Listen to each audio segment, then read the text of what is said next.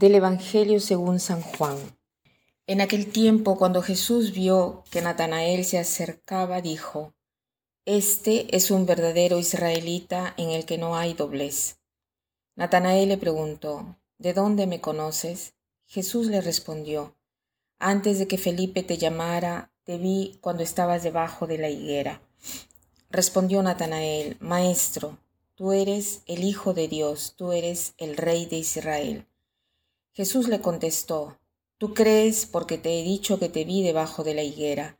Mayores cosas has de ver. Después añadió, Yo les aseguro que verán el cielo abierto y a los ángeles de Dios subir y bajar sobre el Hijo del Hombre. Eh, como se sabe, la palabra de Dios es em, muy rica, pero hoy nos vamos a detener en una frase de cómo Jesús ha presentado a Natanael diciendo, He ahí un israelita donde no hay falsedad. Este es un bellísimo elogio, ¿no? Y yo me pregunto, ¿puede el Señor decir que somos un cristiano, una cristiana, donde no hay falsedad? Tal vez no es siempre así. Eh, debemos comprender un poco esto. Hay una diferencia entre lo falso y lo verdadero. Hay una verdad que Juan nos lo dice, Jesús es el camino, la verdad y la vida.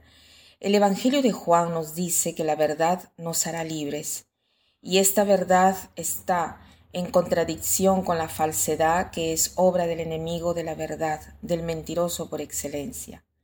Entonces, la invitación para nosotros eh, hoy es escoger entre lo verdadero y lo falso.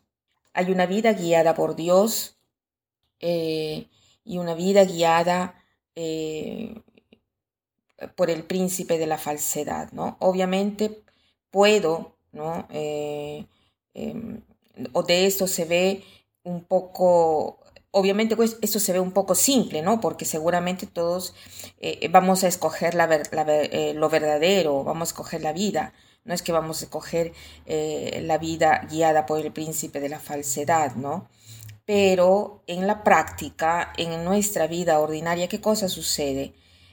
Porque el enemigo se mete en medio con falsedades, ¿no? Y, no presentando la verdad, a veces em, uno cree de seguir la verdad y después nos damos cuenta de que se llega a un punto donde nos alejamos de Dios, ¿no?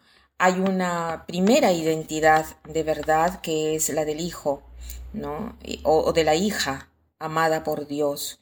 Esto lo podemos decir. Esta es la verdad, ¿no? Cuando, por ejemplo, eh, no me comporto como hijo de Dios, ¿no? Eh, ahí estoy siguiendo a este príncipe de la falsedad, porque la, la verdad es que yo soy amada y que el Señor me da la vida, eh, me da la esperanza. Entonces, cuando sucede que nos dejamos llevar por esta vida de falsedad, no nos debemos tampoco abatir porque puede suceder, ¿no? Las, tentaciones existen a cada momento.